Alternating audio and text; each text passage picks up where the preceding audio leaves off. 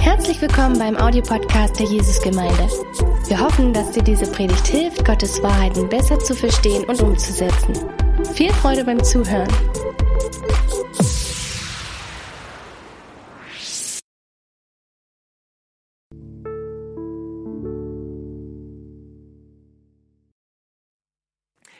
Hey, ich freue mich, dass ich wieder bei euch sein darf und heute geht es mit uns gemeinsam durch die Wüste. Wir sind nämlich in Teil 3 von unserer Reihe Waymaker und da waren wir jetzt ja letzte Woche schon bei Uwe, vor zwei Wochen mit dem Wayne unterwegs und heute geht es um die Wüste. Also ich bin ja ein absolutes Kind der 90er, 1990er Jahrgang und wir hatten ja dort alles Mögliche. Ne? Wir haben damals noch beim Kumpel immer Nintendo 64 gezockt, wir hatten diesen Game Boy Color, wo man noch die Spiele hinten reinstecken musste. So iPhone kam ja erst irgendwie 17 Jahre später. Und damals gab es auch solche Bücher, wo man so ganz wilde Formen und Farben hatte und da musste man dort so reinschielen und plötzlich gab es dort so eine versteckte Bedeutung. Ich habe euch auch mal so eins mitgebracht, ich blende das mal dort mit ein. Und man sieht dort so diese ganz verschiedenen Farben und Formen und man versteht eigentlich auf Anhieb erst gar nicht, hey, was soll das Blaue neben dem Gelben und so weiter. Und wenn du das später auch mal dir noch mal so ein bisschen anschauen willst, dann lege ich das unten auch nochmal in die Videobeschreibung rein, wirklich mal zum Anschauen. Am besten mit einem Laptop. Ich habe es so ein bisschen ausprobiert, am Handy geht es nicht. Ich denke mal so wegen diesen Bildabständen. Und man muss dann dort versuchen, so ein paar Minuten so ein bisschen dahinter zu gucken. Und ich glaube, genauso dieses dahinter zu gucken, das ist eigentlich das, was dem Volk Israel an dieser Reise durch die Wüste extrem schwer gefallen ist. Und ich denke, so wie ich so erlebe, ist das auch was, was, was dir bestimmt im Alltag immer wieder schwerfällt weil wir hören gerade auch durch die letzte Zeit so viele extreme Geschichten. So, ich habe einen Kumpel, der jetzt gerade Krebs hat, der durch die Krebstherapie dort durchgeht. Ich habe vor einer Weile gehört von Christen, wo die ganze Gemeinde gebetet hat und die Tochter, die anderthalb ist, stirbt. Und lauter solche Sachen, wo einfach dieser Weg, obwohl wir Christen sind, teilweise so schwierig ist und so durch die Wüste geht, sodass es uns schwerfällt, dass wir dort irgendwie was Tieferes, was Größeres Ganzes überhaupt sehen können. Und wo es uns auch leicht wird, irgendwie ins Zweifeln zu kommen, ob Gott überhaupt mit uns ist. Und genau ähnlich geht es auch dem Volk Israel auf dieser Reise durch die Wüste. Ich habe es ja vorhin schon kurz gesagt, äh, wie, wie waren wir eigentlich nochmal durch die anderen zwei Wochen dorthin gekommen? Also vor zwei Wochen hat der Wayne uns mit reingenommen, wie Gott den Mose beruft, um zum Pharao zu gehen, dem Pharao zu sagen, zu sagen, let my people go, lass sie rausgehen aus dem Volk Ägypten oder aus dem Land Ägypten, dort wo der Pharao sie versklavt hatte hat erstmal Mose berufen. Mose wusste noch gar nichts von seinem Glück. Dann hat er den Aaron mit dazugenommen. Und dann letzte Woche waren wir beim Uwe. Und dort haben wir gesehen, wie Gott sicher weiß, als wirklich großer, wunderbarer Gott, der dann mit den zehn Plagen den Pharao bis äh, dann ans Ende ranbringt mit dieser zehnten Plage, wo auch der Erstgeborene des Pharaos stirbt. Und dann sagt der Pharao, okay, also jetzt geht. An der Stelle sind wir jetzt. Und ich denke, diese Erwartungshaltung des Volkes ist, jetzt ab durch die Mitte, jetzt geht's direkt ins verheißene Land und es kommt genau anders als gedacht. Und diese Erwartung des Volkes wird dort direkt gebrochen, weil es geht nämlich nicht los geradeaus, sondern es geht direkt erstmal los mit einem Umweg. Und ich denke, das ist das erste sozusagen, dieses, dieses farbige Puzzle, wo, wo man nicht richtig dahinter herkommt. Wenn man nicht die Beziehung mit Gott an der Stelle so hat, weiß man nicht ganz warum. Ich versuche uns das mal aufzumalen. Also wenn wir jetzt hier anfangen im Land Ägypten, dann geht es jetzt nicht geradeaus rein ins verheißene Land, Richtung verheißenes Land, sondern Gott sendet sie jetzt erstmal einen Umweg. Und dann lesen wir kurz danach weiter und Gott führt sie dann auch weiter, bis sie im Zicki, die Zacki und das Ganze fällt erstmal schwer, sich darauf einen Reim zu machen, wenn man nicht darauf hört, was Gott sagt. Nämlich, Gott sagt dort in 2. Mose 13, 17 und 18a, und es geschah, als Pharao das Volk ziehen ließ, führte sie Gott nicht den Weg durch das Land der Philister, obwohl er der Nächste war. Denn Gott sagte, damit es das Volk nicht gereut, wenn sie den Kampf vor sich sehen und sie nicht nach Ägypten zurückkehren. Also Gott hatte dort eine Perspektive, und das ist mein erster Punkt, diese Perspektive, die wir so rein menschlich nicht haben. Er hat dort was, was Größeres vorgehabt, nämlich er wusste, dass wenn sie jetzt an dieser allerersten Stelle, wo sie gerade ausziehen, direkt durchs feines Land durchgehen, sehen sie den Kampf und sie rennen zurück. Aber zurück an der Stelle war überhaupt keine Option. Und daher ließ Gott das Volk einen Umweg machen, den Wüstenweg zum Schilfmeer. Und dann habe ich es ja gerade hier schon aufgezeichnet. Diese, dieser weite zackige Weg, den führt Gott sein Volk ganz bewusst, weil er dann möchte, dass der Pharao denkt, dass sie dort in dieser Verwirrung sich befinden, vielleicht einen Hitzschlag haben, er dann nachjagt und dann dieser ganz große Sieg passiert, wo das Volk durchs Meer zieht und dann schwappen die Wassermassen drüber und der Feind ist größer vernichtet, als er vorher war. Also ihr seht dort, dass das Ganze einen tieferen Sinn hat, den, wenn man nicht die Beziehung mit Gott hat, irgendwie erstmal nicht versteht. Und, und diesen, diesen tieferen Plan Gottes, den erleben wir auch manchmal im Alltag. Ich erinnere mich zum Beispiel, da war ich mit meinem Bruder zusammen bei uns auf der Straße, wo ich bei meinen Eltern gelebt habe. Und mein Bruder war noch einiges jünger und ist mit dem Bobbycar die Straße runter. Und am Ende der Straße bei uns gibt es so ein bisschen so einen leichten Abhang. Er fährt dort mit dem Bobbycar und ich kriege aus irgendeinem Grund irgendeinen Fuß dazwischen. Und mein Bruder stürzt vom Bobbycar runter und hat sich wirklich leider äh, dort verletzt an den Füßen, sodass er dann eine Weile nicht in die Schule konnte, musste dann mit Krücken wieder in die Schule und brauchte dann Hilfe mit den Ranzen. Äh, Mitschüler mussten mit ihm äh, die Sachen mitschreiben von der Schule und auch ansonsten musste die Türe aufgehalten werden und so weiter. Also nach menschlicher Perspektive erstmal eine total doofe Situation, doof irgendwie, dass es so gekommen ist. Aber trotzdem sagt heute mein Vater, wenn du ihn fragst, dass das das Beste war, was meinem Bruder damals passiert hätte können. Wo man erstmal sagt, hey, wieso? Und zwar, weil mein Vater sagt, dass für meinen Bruder damals so das zu erleben, dass seine Klassenkameraden an der Stelle, wo er nicht so konnte, so liebevoll für ihn da waren, dass sie ihn mochten, dass sie ihm gezeigt haben, dass sie ihn mögen, dass sie ihm eben die Türen aufgehalten haben und mitgeschrieben haben. Das war damals für ihn extrem wichtig, sagt mein Vater, um einfach so viel mehr in die Klassenkammer, äh, Klassengemeinschaft so reinzukommen. Ich denke, das ist so ein Beispiel für mich, wo wir auf menschliche Brille sagen, hey, was soll dieser komische Weg ne, mit diesem Unfall? Ist blöd. Und doch hat es sich verwandelt zu was Guten. Das ist ein bisschen so ähnlich, wie uns ja auch verheißen äh, wurde in Römer 8, 28. Eins aber wissen wir, alles trägt zum Besten der dabei, die Gott lieben. Sie sind ja in Übereinstimmung mit seinem Plan berufen. Also das dürfen wir festhalten. So, das Zweite ist, was wir überhaupt nicht mögen, dass dieser Weg nicht so leicht weiterging. Und ich denke, das ist auch das Erleben von vielen von uns als Christen, dass dieser christliche Lebensweg eben nicht so leicht ist, wie wir es gerne hätten, sondern Gott leitet sie auch bewusst an Situationen, wo sie selber nicht weiterkommen weil er ihnen zeigen möchte, dass er Möglichkeiten hat, weiterzugehen, wenn sie keine Möglichkeit mehr haben. Also ich schreibe das mal auf die Flipchart auf, was sie dort alles so erlebt haben. Es gab einen Haufen Probleme. Also zum einen hatten sie das Problem, dass sie mit dem Essen Schwierigkeiten hatten. Dann war das mit dem Trinken immer wieder problematisch. Und am Ende kamen auch noch die Feinde ihnen dort entgegen. Und das waren alles Situationen, wo sie selber nicht weitergekommen sind. Also an der Stelle mit den Essen sind die Nahrungsreserven ausgegangen und sie wussten erstmal nicht weiter, haben zu Gott geschrien und Gott zeigt ihnen, dass er fähig ist und er kann. Und er schenkt an einem Abend diese Haufen Wachteln und dann 40 Jahre lang jeden einzelnen Tag das Manna, das Brot aus dem Himmel. Und auch an der Stelle mit dem Trinken ist es so, und da schauen wir uns auch nochmal die Bibelstelle zu an, dass Gott eben zeigt, dass er Möglichkeiten hat. Aber am Anfang sieht es dort ganz schwierig aus. Es heißt dort in 2. Mose 17.1, und die ganze Gemeinde der Söhne Israel brach nach ihrer Aufbruchsordnung aus der Wüste Sin auf, nach dem Befehl des Herrn, und sie lagerten sich in Rephidim. Also sie kommen jetzt nach Rephidim, Punkt, aber da war kein Wasser zum Trinken für das Volk. Jetzt stell dir mal vor, was für eine übelst schlimme Sache das ist, wenn du mit Säuglingen unterwegs bist, mit Schwangeren, bist mit dem ganzen Volk an einen Ort gezogen, wo es kein Wasser gibt. Das ist absolut dramatisch. Und an der Stelle kann es ins Zweifeln kommen, warum bin ich überhaupt hier? Äh, wer hat das irgendwas falsch gemacht? Und dann gucken wir einen Vers vorher und dort steht, nach dem Befehl des Herrn. Und ich denke, das ist echt ein Schocker, oder?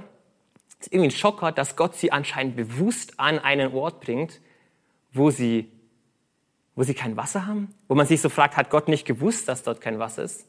Und doch, Gott hat gewusst, dass dort kein Wasser ist. Aber er wollte ihnen zeigen, dass er die Möglichkeit hat. Und dann ein bisschen später, ein paar Verse später, sehen wir, dass, dass dann Gott dem Moses sagt, nimm deinen Stab und hau auf diesen einen Felsen und dann kam dort Wasser raus. Gott hat dort Befreiung geschenkt, wo sie selber nicht weitergekommen sind. Und ähnlich war es auch bei den Feinden.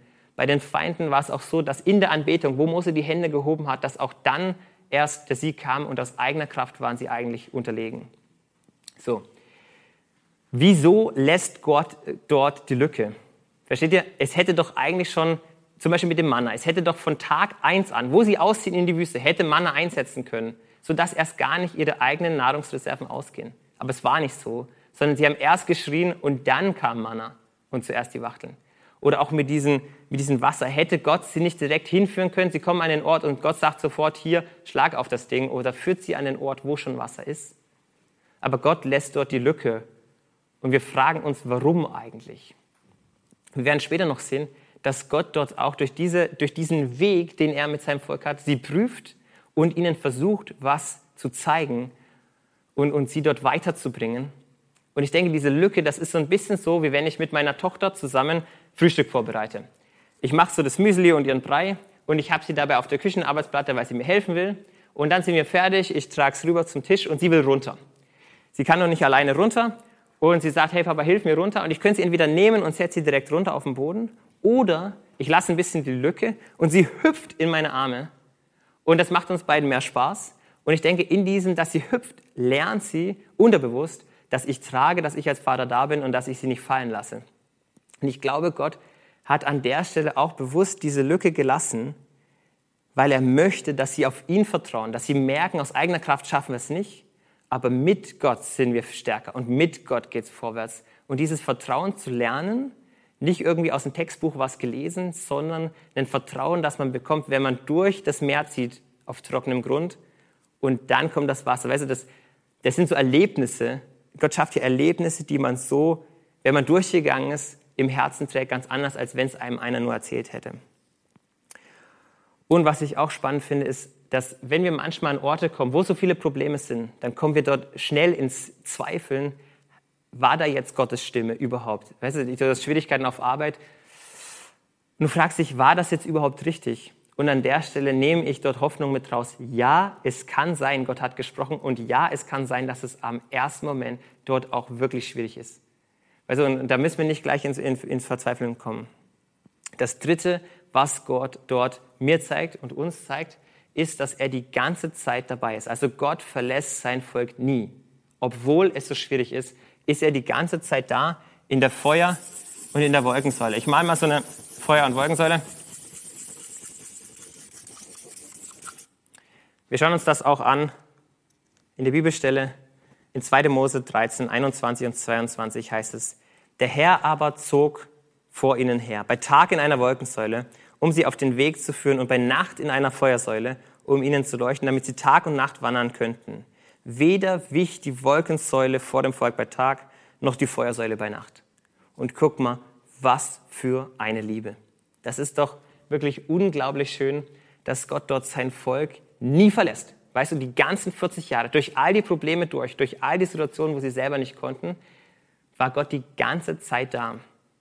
Und selbst, wo sie gemurrt haben und, und wirklich zu Gott geschrien haben, wo sie gezweifelt haben an ihn und all das, hat Gott sie trotzdem nicht verlassen. Und auch dich verlässt Gott nicht. Weißt du, uns ist es doch genauso verheißen, wo Jesus sagte, Matthäus 28, ich bin bei euch alle Tage bis ans Ende dieser Weltzeit. Genau diese Verheißung gilt auch uns. Egal wie schwierig es manchmal zwischendurch ist, Gott bleibt dabei. Und weißt du, Gott bleibt nicht einfach nur, also Gott bleibt dabei und er hält sie auch aus in dem, wo sie selber nicht weiter können, wo sie klagen und so weiter. Schlimm. Schlimm, dass sie ihm nicht vertrauen. Aber er geht weder weg, noch gibt er ihnen was Schlechtes. Weißt du, dieses Wasser, was kam, das war kein schlechtes Wasser. Den Sieg, den sie hatten bei den Feinden, das war ein echter Sieg. Und auch das Manna, das Brot aus dem Himmel, das wird beschrieben als süß wie Honig. Und wenn ich mir das jetzt so angucke, damals, zu einer Zeit, wo man jetzt ja nicht einfach in den Laden gehen konnte und hat sich irgendwie einen Schokoriegel gekauft, war so, so was Süßes, war extrem selten. Man konnte mit zum Beispiel Datteln süßen oder mit anderen Früchten, aber Honig zum Beispiel war ja auch selten. Wo, wo hat man Honig gefunden? Ja, dann nur in der Wüste, irgendwo in der Wildnis. Also auch dort hatte man kaum ein Honig. Und wenn es jetzt beschrieben wird, das Brot schmeckt süß wie Honig, dann heißt das von aller, allerbester Qualität. Also Gott gibt ihnen trotz des Murrens dort jetzt nicht irgendwie, sag ich mal, ein Klasse B-Manna, ein Klasse C-Manna, ein Klasse D-Manna, sondern Gott gibt ihnen trotzdem ein absolut gutes Manna. Also ich sehe da einfach so dieses Durchtragen und, und diese tiefe Sicherheit, die wir haben dürfen, dass er als ihr Bundespartner, ja, das, das legt jetzt schon mal den Weg so gleich für die nächste Predigt, die wir nächste Woche hören werden, wo es um den Bund geht, den Gott dann nochmal schließt mit seinem Volk. Und auch dieser Bund mit Abraham, der gilt.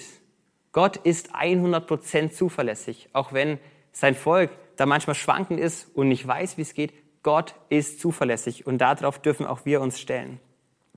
So, jetzt haben wir uns das alles angeguckt, ne, mit diesem verrückten Weg, mit den Problemen und auch, dass Gott drin ist.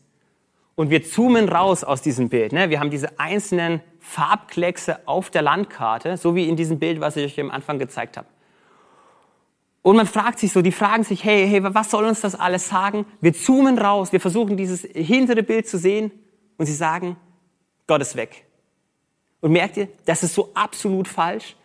In dem, wo Gott jeden einzelnen Tag durch die 40 Jahre dann da war, in der Wolkensäule, in der Feuersäule, in dem, dass er jeden einzelnen Tag das Manna geschenkt hat, jeden Morgen neu als Wunder, bis auf den Sabbat und davor eben doppelt, jeden einzelnen Tag. Und sie sagen, Gott ist weg. Wir sehen das dort in der Stelle in 2. Mose 17, 7, wo sie sagen, am Ende, ist der Herr in unserer Mitte oder nicht? Das heißt, sie zweifeln daran, dass Gott noch in ihrer Mitte ist. Und, und das ist so, so falsch, so falsch, weil Gott doch ganz liebevoll und treu die ganze Zeit mit ihnen war. Aber merkt ihr das? Die Umstände waren so schwer für sie, dass sie am Ende zweifeln, ob er wirklich da ist. Sie sagen nicht, ist Gott so, so eingestellt, dass er uns jetzt dort zum Beispiel verdursten lassen möchte? Möchte Gott uns vernichten durch die Feinde? Möchte Gott, dass wir verhungern, weil wir kein Essen haben? Sondern sie sagen dort, ist Gott überhaupt noch da? Und das ist die völlig falsche Interpretation der Umstände. Und da will ich uns auch davor warnen, dass wenn es uns auch ähnlich geht, wenn wir durch schwere Zeiten gehen, wenn wir selber durch die Wüste gehen, dass wir nicht verzweifeln an Gott, sondern dass wir den richtigen hinteren Blick haben auf dieses hintere Bild. Wir zoomen raus und wir sehen, es ist Gottes Weg oder nicht. Es ist doch Gottes Weg. Und Gott selber zeigt uns nochmal im fünften Buch Mose in einem Rückklapp, um was es eigentlich gegangen ist. Wir lesen dort 5. Mose 8, 16 bis 18 über Gott der dich in der Wüste mit Mahn speiste, also mit dem Manna, das deine Väter nicht kannten. Achtung, um dich zu demütigen und um dich zu prüfen. Damit er dir am Ende wohltue und du dann nicht in deinem Herzen sagst, meine Kraft und die Stärke meiner Hand hat mir dieses Vermögen verschafft, sondern du sollst an den Herrn, dein Gott, denken, dass er es ist, der dir Kraft gibt, Vermögen zu schaffen, damit er seinen Bund aufrecht erhält, den er deinen Vätern geschworen hat, so wie es heute ist. Ich denke, das ist, das ist nochmal ein, ein ganz schöner so Rückblick auf die Zeit in der Wüste. Und wir sehen dort, dass Gott sein Volk prüfen wollte. Und jetzt können wir uns fragen, ja, was will er denn prüfen? Gott will zum Beispiel sehen, wie sie reagieren eben auf, die, auf diese, diese kleine Lücke. Und Gott möchte auch sehen, wie sie darauf reagieren, wenn er ihnen mit dem Manna zum Beispiel jetzt schon diese Manna-Gesetze gibt. Zum Beispiel, dass man eben nur den Tagesvorrat sammeln soll und dann eben am Sabbat nicht und vor dem Sabbat doppelt.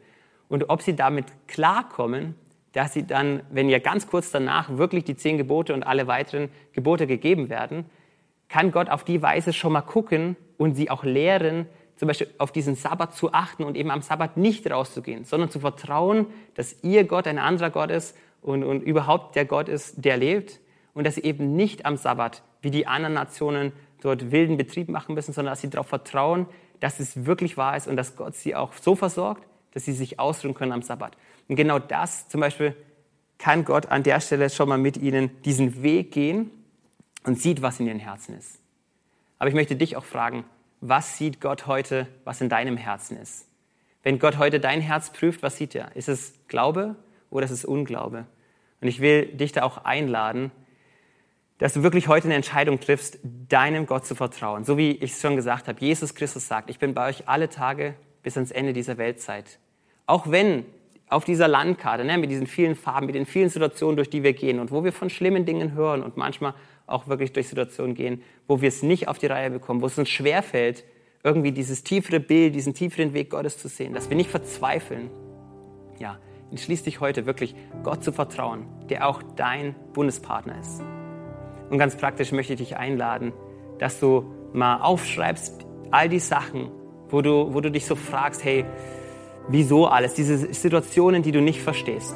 Aber auch aufschreibst all das, wo du Gottes Fußabdrücke in deinem Leben hast. So diese Wolken und Feuersäule, dass auch du auf das achtest ne? und dabei nicht denkst, hey, hey, Gott war nie da. Und dann will ich dich einladen, dass du Gott bittest für diesen Blick hinter die Dinge, dass du wirklich den richtigen Schluss ziehen kannst aus dem, was du alles nicht verstehst und aber auch Gott dankst für das, wie er dich schon geleitet hat, dass er treu war über all die Jahre, dass er dich geführt hat mit seiner liebevollen Hand, auch an den Momenten, wo du selber nicht stark warst. Und ich will uns auch mit, mit reinnehmen in ein Gebet. Ja, ich denke, es ist so wichtig, dass wir einfach diesen Mut bekommen, dass, dass, Gottes, dass Gott trägt und dass wir dort keine Angst haben brauchen. Ich bete mit uns. Wunderbarer Gott, du weißt, dass es uns oft schwerfällt, so deine Perspektive zu bekommen, hinter die Dinge zu gucken. Und ich danke dir, dass du so zuverlässig bist, dass du ganz treu bist. Und ich bete, dass du uns diese geöffneten Herzensaugen schenkst. Ja, öffne uns den Blick. Und ich bete für all diejenigen, die gerade zuschauen, zuhören, die gerade richtig schlucken, die gerade richtig auch Angst haben und verzweifelt sind, dass du dort neuen Mut schenkst, dass du dort neuen Blick schenkst. Und ich bete, dass es wirklich ganz, ganz deutlich wird, wo du in den Situationen drin bist. Oh Gott, wir danken dir, dass du liebevoll bist. Wir danken dir, dass du uns nie verlässt, Gott. Wir brauchen dich ganz doll. Und bitte vergib uns auch, wo wir selber verzweifelt sind und gezweifelt haben, dass du drin bist. Ja, wir nehmen den Glauben. Wir sagen, du Herr bist der Herr. Du hast dein Volk wunderbar geführt und du führst auch uns wunderbar.